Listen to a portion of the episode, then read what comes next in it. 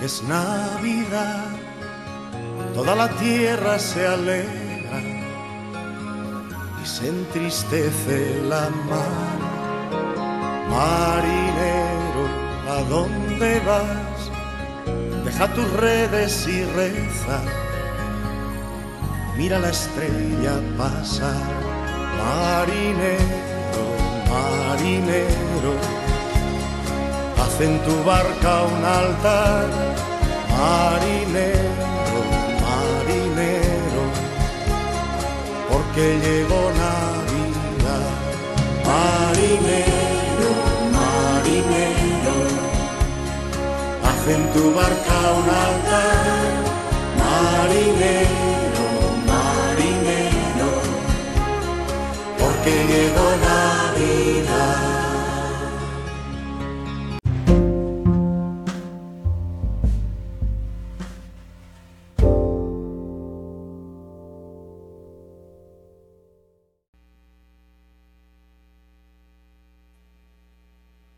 Buenas noches a todos. Son las 8 y 35 de la noche de hoy, lunes 14 de diciembre del año 2020, y este es el resumen de las noticias económicas de el día de hoy. Saludo a los que nos escuchan en este momento en Radio Dato Economía, a los que nos escuchan en Spotify, en nuestro podcast y en YouTube.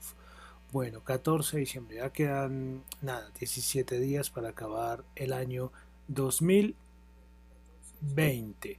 Bueno, eh, hay un ruido, hay un ruido. Cuando yo escucho el podcast, eh, que yo siempre lógicamente tengo que, que, escucharlo antes de subirlo, hay un ruido. Tristemente, tristemente, me da, me da un poco de rabia porque, porque no, nada que puedo solucionarlo. De verdad que, que no, el ruido está ahí y no, y no lo puedo solucionar. Ya he intentado por todas las maneras y yo creo que es un poco molesto. Si no me va a tocar volver a la anterior, anterior forma, sino que es que esta me es mucho, mucho mejor, pero, pero, pero, ah, qué rabia. Y los que creo que lo escuchan tanto en vivo como en el podcast eh, sienten ese ruidito que es un poco molesto, pero bueno. Entonces vamos a comenzar, vamos a comenzar. Diciembre 14. Eh, bueno, fin de semana eh, recordemos que habían, por parte del Brexit, ya empezamos con Europa, eh, parte del Brexit habían dicho que el fin de semana era como eh, la fecha plazo para dejar ya todo listo, el Brexit. Pues, ¿qué pasó? Pues ellos habían colocado ese plazo virtual para el domingo, es decir, para el día de ayer, para el 13 de diciembre, y lo que hicieron fue nada, que siguen y corrieron la fecha, que quieren lograr un acuerdo sea como sea. Entonces, lo que hicieron fue correr la fecha eh, hasta el 31. Esto pues le genera un poco optimismo al mercado, por ejemplo la libra hoy subiendo con mucha fuerza, eh, pero, pero el asunto es que no llegaron a ningún acuerdo ayer es porque las diferencias continuaban. Hoy Michael Barnier, que es el representante de la Unión Europea en esas negociaciones del Brexit, eh, dijo que se veía, muchos decían, muchos decían, él no lo dijo, sino que muchas personas alrededor de él decían que lo veían un poco más optimista. Y después Barnier sí lo, sí lo comentó y dijo que hay un progreso, hay un progreso, pero muy limitado en las negociaciones. Lo que estoy diciendo lo dijo el día de hoy en la mañana.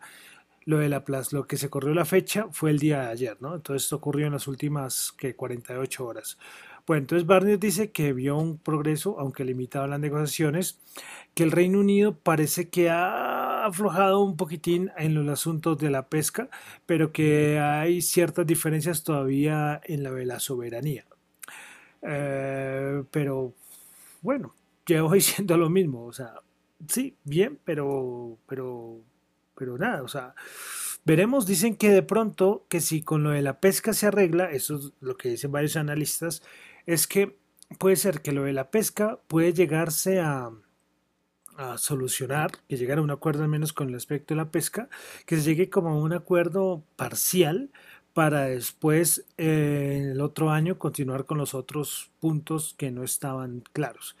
Eso es otra opción que varios se han planteado, porque ya, o sea, si no lo han logrado en los últimos, yo no sé cuántos meses lleva esta parte, esta fase de las negociaciones, eh, no sé si en 17 días lo vayan a lograr, un acuerdo total. Entonces ahí es cuando hay que, que como que analizarlo, que analizarlo. Eh, pero por el Reino Unido, el Reino Unido, eh, hoy precisamente un diputado conservador aseguró que si el primer ministro Boris Johnson no consigue un buen acuerdo comercial con la Unión Europea, su posición como primer ministro será insostenible. Entonces, complicado, complicado, lo que siempre digo, complicado, es, es como el adjetivo que voy a colocar siempre cuando hablo del Brexit, porque esto ahí está, ahí está, pues hoy hay un poco más de optimismo. Recuerden el viernes que yo les decía que todo el mundo era súper pesimista, hoy hay un poquitico más de optimismo respecto a esto del Brexit. Veremos, veremos a ver entonces, a ver en qué va esta novela que parece nunca acabar. Bueno, de Europa tenemos otra cosita, fue que hoy Estados Unidos incluyó en la lista negra a tres turcos que son vinculados eh, a los asuntos del gobierno y parte de la defensa en Turquía. Inmediatamente, bueno, inmediatamente no, horas después Turquía dijo que le parecía que le parecía esto que no lo podían aceptar y que iban a tomar represalias. También esto afectó hoy a la lira turca. Bueno, continuamos con producción industrial de la eurozona. Este dato del mes de octubre, cambio mensual, se estimaba 2%, terminó en 2.1%, y la variación entonces anual estimaba menos 4.2, terminó en menos 3.8%. Si comparamos el dato mensual del anterior, había sido 0.1% y pues este fue 2.1%. Lo que siempre hemos dicho, todos estos datos macro del mes de, de octubre, muy buenos, lastimosamente ya con toda la segunda oleada o con la tercera oleada, como ya dicen en algún lado, eh, eh, pues estos datos se van a, dañar. Bueno, eh, de una vez entrando, antes de pasar a Estados Unidos, es importante respecto al COVID-19, Holanda, pues parece que va a haber un confinamiento mucho más duro, Alemania e Inglaterra, y por ahí también hay rumores de Italia porque como les decía hace un instante, ya no se habla tanto de una segunda oleada, sino hasta de una tercera oleada. O sea, y por para las fechas que se vienen, que es de mucho movimiento de personas, entonces van a ser confinamientos muchos más, mucho más severos. También respecto al COVID-19, hoy salió también un momento que histórico, eh, bueno, en Estados Unidos, de una vez entramos a Estados Unidos y salió la primera persona que fue una trabajadora de la salud aplicándose la vacuna de Pfizer. Esto también fue muy importante hoy en los Estados Unidos. De Estados Unidos, ¿qué tenemos? La otra novela, que, que nada. Eh, McConnell, los republicanos diciendo que sí, que tienen que lograr un acuerdo. Eh, Pelosi, los demócratas, dice que, que, está muy preocupado porque, porque hay una gran responsabilidad respecto a este acuerdo. Hay algo muy interesante, así como decía el Brexit que puede llegar a un acuerdo parcial, también aquí también se puede hablar de lo mismo y es que también se ha dicho que hay la parte de acuerdo, ayuda estatal que eso, que eso no lo quiere incluir los republicanos.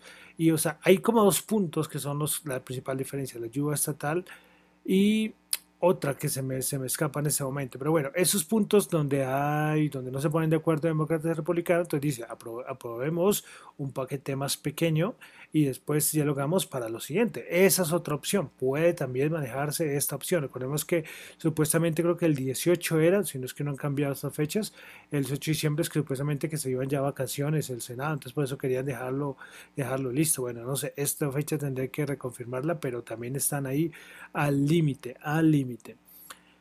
Eh, bueno, en Estados Unidos se apareció hoy el colegio electoral diciendo que Joe Biden había ganado las elecciones presidenciales. Esto también fue noticia. Precisamente Joe Biden estaba hablando, estaba una rueda, una, bueno, una rueda presa, no, un discurso dándolo. No sé qué estará diciendo porque eso fue hace como media hora, no, no vi casi nada, pero entonces para tenerlo en cuenta. Bueno, eh, pasamos a Colombia. Colombia hay dos cosas importantes y es lo de la reforma tributaria que se está hablando. Eh, vamos a ver cómo será esta reforma tributaria que sabemos que tendrá que llegar para, el, la, para que sea planteada en el 2021. Ya están discusiones, eh, ya hay rumores por ahí. Y otra que es la discusión que sí está, ya lleva varios días avanzando, que es lo del salario mínimo. Hoy mucho, muchas cosas en redes sociales respecto al salario mínimo, un análisis muy interesante es que, ¿se acuerdan que yo les he dicho varias veces que el gran talón de Aquiles de Colombia es la informalidad, el empleo? el empleo de la informalidad, la tasa de empleo alta, una informalidad alta, entonces claro que esas personas con todo esto de la informalidad pues ganan mucho menos que un salario mínimo. Entonces alguien decía hoy, hombre, están los, eh, los empresarios, eh, por otra parte los trabajadores y los, y los independientes, eh, los, el trabajo informal, eh, ellos dónde están, quién está representando en esta conversación del salario mínimo. Me pareció un punto de vista bastante interesante, pero sigue entonces en conversaciones. Eh, pero también de Colombia tuvimos hoy que el DANE informó sobre el índice de confianza empresarial, el ICE. Esto es un dato que recoge los datos de junio a noviembre del 2020. Bueno, entonces en el indicador de confianza empresarial del mes de noviembre, Ah, se, acercó casi a los 50, fue 49.9, el mayor dato de los últimos seis meses. Eh, en el mes de octubre había sido 46.9. Si lo tomamos por sectores, la industria manufacturera en noviembre 55, eh, dos puntos por arriba, 48.5 del mes de octubre. En construcción 49.8 en noviembre, 47.2 en octubre. En comercio 53 en noviembre, 48.2 en octubre. Y en servicios 46, anterior 44.2. Vemos que la grande es la mayor confianza hay sector de la industria manufacturera y comercio. Y ahí va servicios.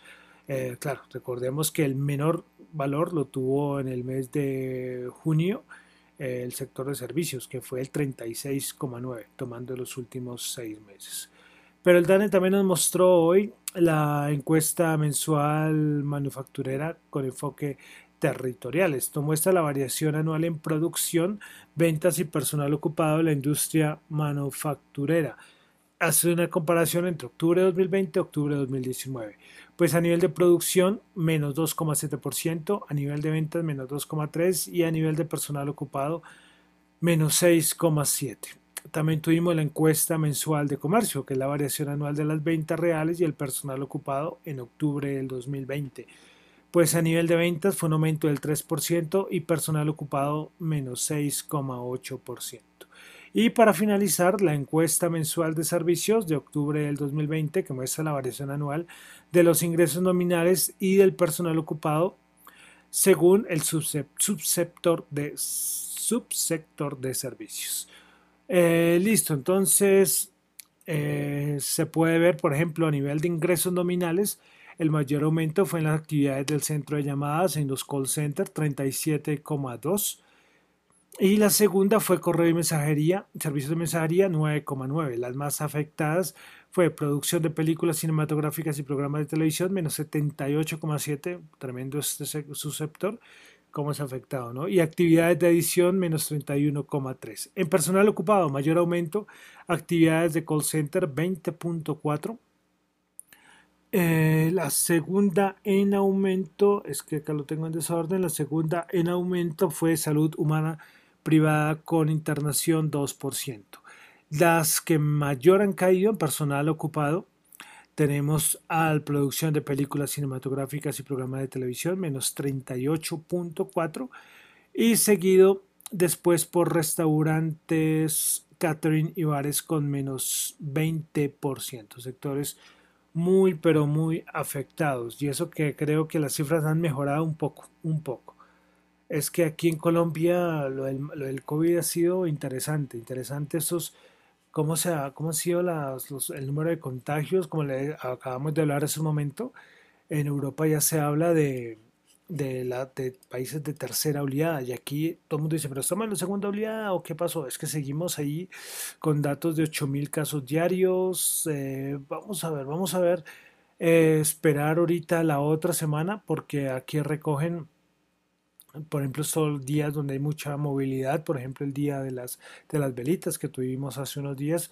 Eh, vamos a ver por ahí, yo creo que esta semana, si no la siguiente, veremos, veremos estos, estos datos. Esperar, esperaremos a ver cómo nos va con estos, con estos datos. Bueno, pasamos ya a los mercados. Vamos a Colombia, pasamos a los mercados. Tenemos de petróleo que la OPEC hizo sus nuevas estimaciones respecto a la demanda mundial de petróleo en 2020, ya lo que queda este año.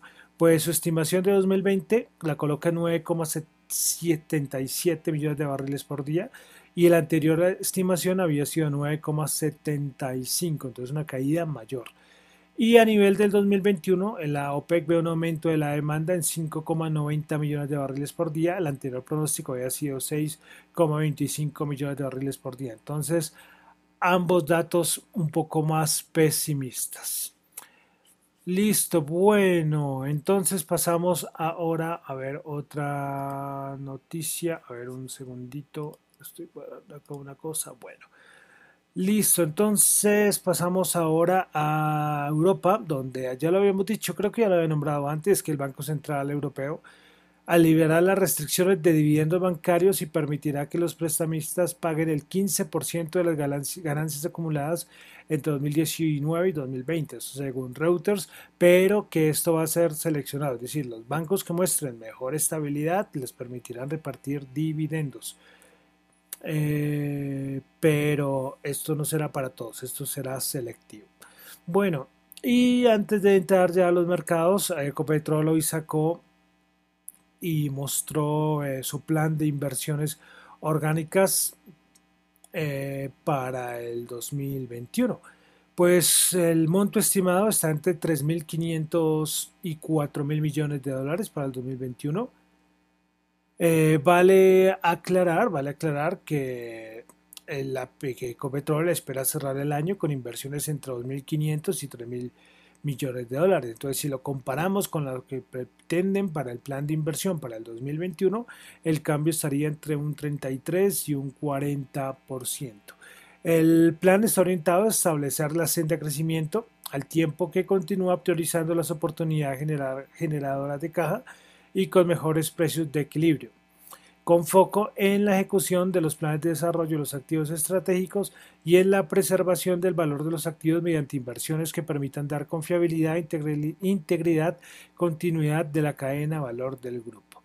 Eh, las estimaciones que coloca Ecopetrol en el precio del Bren para todo su plan de inversiones ronda un Bren eh, más o menos promedio de 45 dólares el barril para el 2021 el 80%, el 80 de las inversiones estará enfocado con proyectos en Colombia y remanentes invertirá principalmente en Estados Unidos y Brasil.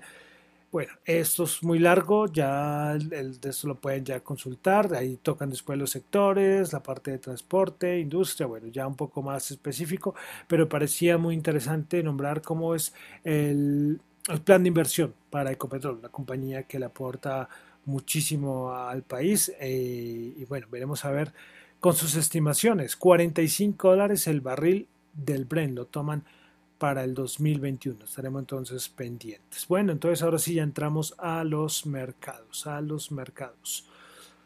Eh, los mercados se comportaron de una manera interesante y era como les decía, tuvimos noticia del Brexit y también con esto de las vacunas eh, tuvieron ayer cuando abrieron los futuros un aumento fuerte, pero después se fueron cayendo. Bueno, el Nasdaq 100 subió 86 puntos, 12.462, 0.7%.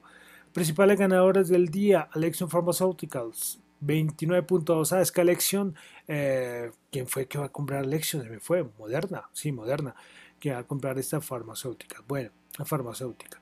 Bueno, entonces elección 29.2, Inside Corporation 6.7 y Tesla 4.8%.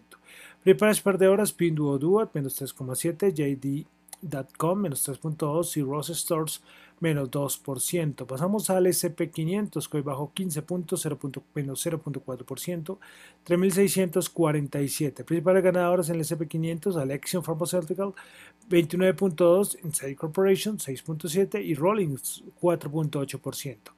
Principales perdedoras, Occidental Petroleum, menos 8.2. Y es que Occidental Petroleum lo van a sacar de, del SP100, si no estoy mal. Bueno, esto fue lo que salió el comunicado. Bueno, Diamond Black Energy bajó menos 6.3 y Hollywood Frontier Corporation menos 5.7. Y estos cambios que se vienen es que recordemos que Tesla en unos días ya entra al SP500. Entonces al entrar Tesla tienen que hacer unos, unos cambios.